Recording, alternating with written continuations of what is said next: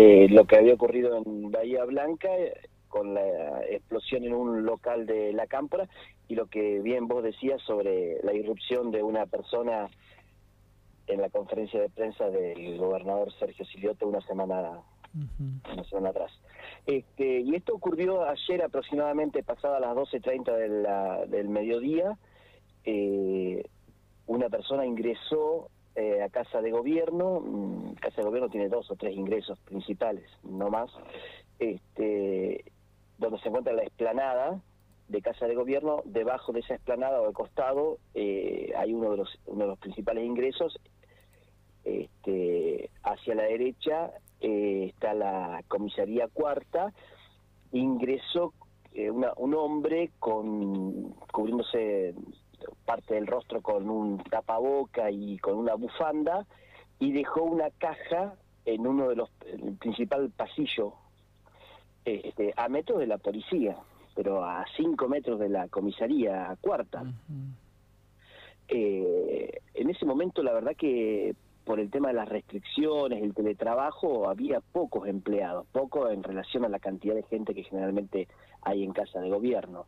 De todas maneras, alguien advirtió esa, ese, esa, ese cartel que tenía esa caja donde decía, entre otras cuestiones, que había una bomba y que corrieran porque iba a pasar lo mismo que en, Bahía Blanca. Em, esto, te reitero, pasó 12.30, 12 y 45, inmediatamente ordenaron eh, la evacuación del edificio y salieron aproximadamente unos 200 empleados y funcionarios.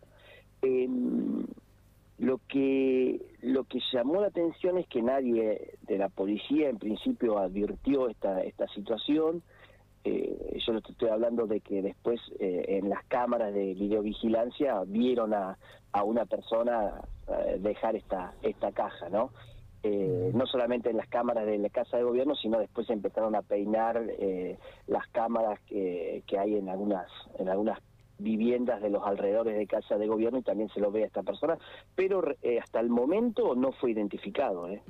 Bien, ¿sí se sabe que es un masculino o tampoco se identifica género? Sí, se sabe que es un hombre, pero no se sabe, digamos, quién, quién es. Eh, yo estuve hablando con gente que está haciendo la investigación, me dice que están siguiendo varias pistas, se siguen revisando cámaras, pero la verdad es que no, no se sabe bien qué es.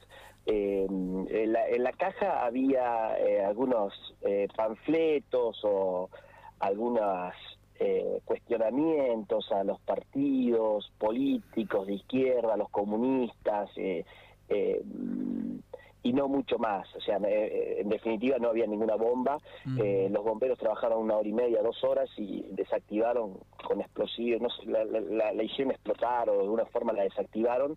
Se escucharon tres o cuatro detonaciones dentro de, Casa de Gobierno, nosotros estábamos afuera de Casa de Gobierno obviamente, este, y ya alrededor de las tres de la tarde había sido desactivada esa caja.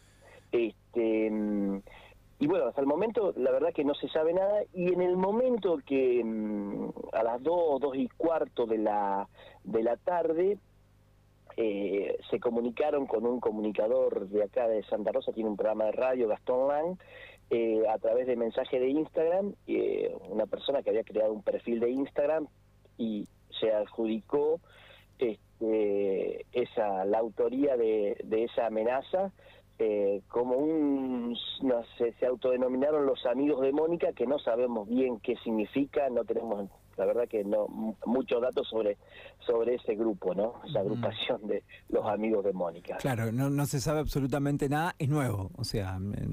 Sí, pero, pero este, esto, esto no lo digo porque mm, eh, al pasar, eh, los investigadores creen que efectivamente esa persona que se comunicó por Instagram es el autor de, por los datos que dio, eh, por los datos que dio, porque coincidían con ciertos mensajes que había dentro de esa caja. Es decir, antes de que se abriera la caja, esa persona que se comunicó con, por Instagram eh, ya había revelado eh, determinados mensajes que estaban dentro de la caja y que los investigadores todavía no habían podido acceder. Hoy con todas las...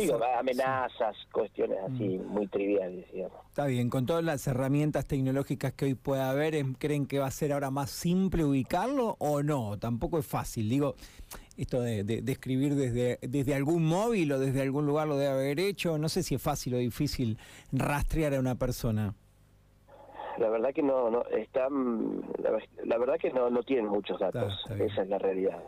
A mí me dijeron, mira, seguimos varias pistas. Eso significa que la verdad que no tienen muchos datos. Está bien. De quién, de qué, de quiénes eh, quiénes podrían ser. Hay toda una eh, logística, Sergio, igual, digamos, no es que fue un paquete nada más, más allá de que no había explosivo, digo, hay una logística, ¿no? Hay una cadena de... exactamente, yo me imagino, digo, porque vos haces un seguimiento con determinadas cantidades de, cámaras de seguridad de las casas y todavía no lo pueden encontrar, bueno, este, la verdad que es bastante... Eh, no debe ser fácil, pero es llamativo, ¿no? Que no puedan todavía identificar a esa persona. Y otra cuestión es la, la cuestión de la, de la seguridad en casa de gobierno. Totalmente. Igual, de todas maneras, históricamente siempre en casa de gobierno se ha podido ingresar prácticamente sin restricción. Eh. Nadie te pide documento, nada. Vos ingresás este, sin que te pidan incluso documentación. Este, Así que me parece que va a haber una cierta revisión en ese sentido, debería haberlo, ¿no? Porque hace una semana, recordemos, ingresó una persona incluso en la conferencia de prensa del gobernador, estuvo a dos o tres metros y este, encendió todas las alarmas. Y eh, eh, ahora esta situación eh, incrementa las dudas sobre la seguridad en, en torno al, al mandatario, me parece por los datos que me daban, es que se va a redefinir toda esa, esa cuestión. Eh, en principio, en la conferencia de prensa, eh, me parece que se va a poner más énfasis en, en, ver quién, en quién eh, si efectivamente esa persona que ingresa es de algún medio no. En principio es una cuestión muy básica, ¿no? Está bien. Bueno, en casa de gobierno ahora cualquiera podía ingresar como Pancho por su casa. Eh, así es Ayer, bueno, el responsable de todo esto no deja de ser, digo, de la seguridad, no deja de ser el ministro Guinápoli. Ayer lo escuché en una nota que le hacías vos y colegas tuyos de la capital pampeana, no estaba muy empapado en el tema, no, no, no aportó demasiados datos. Está bien que había sido todo muy reciente, pero no dijo demasiado. Sí, había sido, había sido, eh, incluso él recién había llegado eh, a casa de gobierno, o sea, no, no tenía muchos muchos datos. Pero reitero, de todas maneras, hoy por hoy, eh, este, cuando han pasado más de, de, de mediodía, todavía no tienen prácticamente ningún dato certero sobre quién quién es o quiénes son, ¿no? Porque si no ya, por ejemplo, hubiesen hecho eh, algún tipo de allanamiento. Te mandamos un abrazo y te agradecemos mucho este ratito con nosotros en el aire de Radio 5 para contarnos lo que pasó en Santa Rosa. Un abrazo, Sebastián.